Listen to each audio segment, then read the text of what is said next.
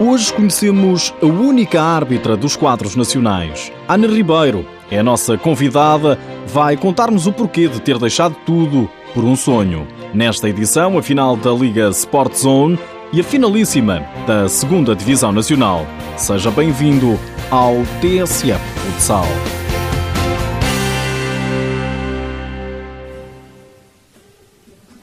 I don't know what that dream is that you have.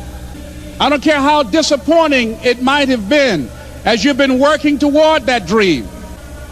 That that dream that you're holding in your mind that it's possible. É tudo tão possível que Ana Ribeiro largou tudo. Trabalhei durante 10 anos um, na Academia Sporting em Alcochete, onde estava inserida no gabinete psicopedagógico, onde fazíamos o acompanhamento dos residentes da Academia, mas entretanto tive que, que sair. Ana Ribeiro viu-se perante um dilema, ou a Academia do Sporting ou a arbitragem. Porque enquadrei os quadros da Federação, põe em prática um regulamento de incompatibilidades que não permite que nenhum árbitro tenha qualquer ligação com o clube. That some of you already know that it's hard. It's not easy. Foi uma, uma, decisão muito difícil porque ganhamos ali uma paixão por aquilo que fazemos e, e, era uma coisa que eu fazia com paixão, o acompanhamento social, psicológico uh, e escolar e sobretudo por eles, pelas pessoas com quem eu trabalhava também. Ana trabalhou com jogadores como Rui Patrício, Eric Dyer, Carlos Mané, Bruma e dezenas mais de jovens leoninos. Mas deixou tudo, teve que optar e nem pensou duas vezes, escolheu a arbitragem. Sobretudo porque eu tinha também outras possibilidades, porque eu dava aulas também no ensino profissional e nessa altura surge o convite também para eu ter um horário completo, então eu deixei a Academia Sporting e fui para o ensino profissional a tempo inteiro. Nossa. Não me arrependo porque dei continuidade à minha carreira de árbitra. For those of you that have experienced some hardships, don't give up on your dream. Ana Ribeiro tem 34 anos, é natural de Vila Franca de Xira e licenciada em Animação Cultural e Educação Comunitária.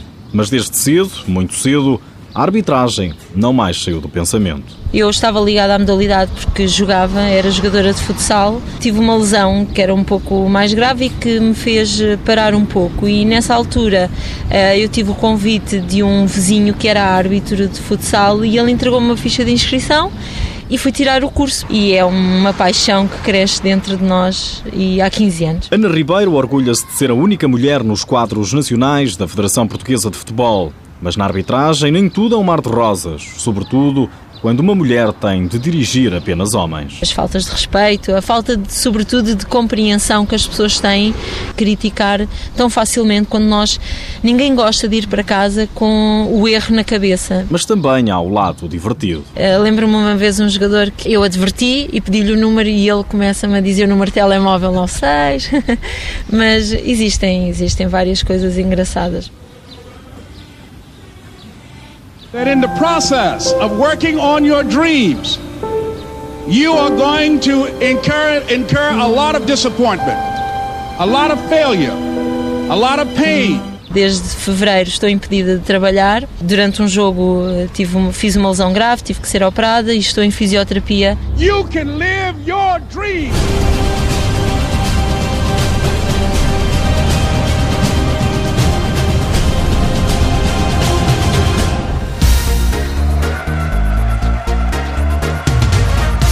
E já amanhã começa a grande final da Liga Sport Zone. Sporting e Fundão vão à procura do título de campeão nacional. Os dois primeiros jogos são em casa dos Leões e a lotação do pavilhão dos Lombos, em Carcavelos, já está esgotada. Esgotada tanto para amanhã como para domingo. Lá no Fundão, o feito do Clube da Serra não tem passado despercebido. O presidente da Câmara, Paulo Fernandes, fala numa aposta ganha para a região. Quando aqui há sensivelmente 12 anos fizemos uma aposta firme no futsal e na altura estávamos, salvo erro, na, na terceira divisão percebemos que havia aqui uma janela de oportunidade. O Fundão já é conhecido por coisas tão boas como as cerejas do Fundão.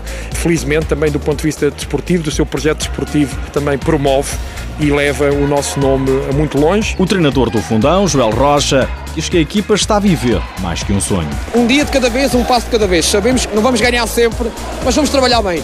Não é sonho, é uma questão de trabalho. O Sporting e o Fundão vão jogar à melhor de cinco Este fim de semana, dois jogos em casa do Leão. O treinador, Nuno Dias, não vê grandes vantagens. Eu não acredito que haja quinto jogo. Se houver quinto jogo, quem ficou melhor classificado na fase regular vai ter vantagem. Se houver quinto jogo.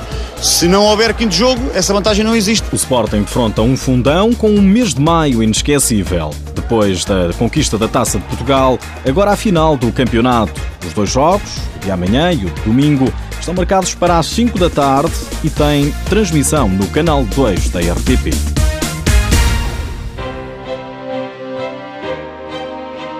Nos últimos dias, e atenção, é importante ficarmos a saber, joga-se também amanhã finalíssima para apurar o campeão da 2 Divisão Nacional. Frente a frente, o Unidos Pinheirense, vencedor da Série A, e o Burinhosa, vencedor da Série B. O primeiro jogo é em Gondomar. O diretor desportivo do Pinheirense espera um jogo equilibrado. Sabemos o valor dessa equipa, porque é uma equipa que nós afrontamos na Taça de Portugal, que os eliminamos lá na, na no própria casa deles, mas que tem uma excelente equipa e que de certeza que tal, tal como nós vai ter boa presença na, na, na primeira divisão. Pois é, as duas equipas vão jogar na primeira divisão a próxima época. O primeiro jogo está então marcado para amanhã no pavilhão municipal de Valbon, às 5 horas. Para a semana é na Burinhosa, em Alcobaça. Já agora, antes de ir embora, deixo-lhe mais esta. Sabia que o Estoril vai ter equipa sénior de futsal que prometido, nos próximos programas vamos conhecer melhor este novo projeto.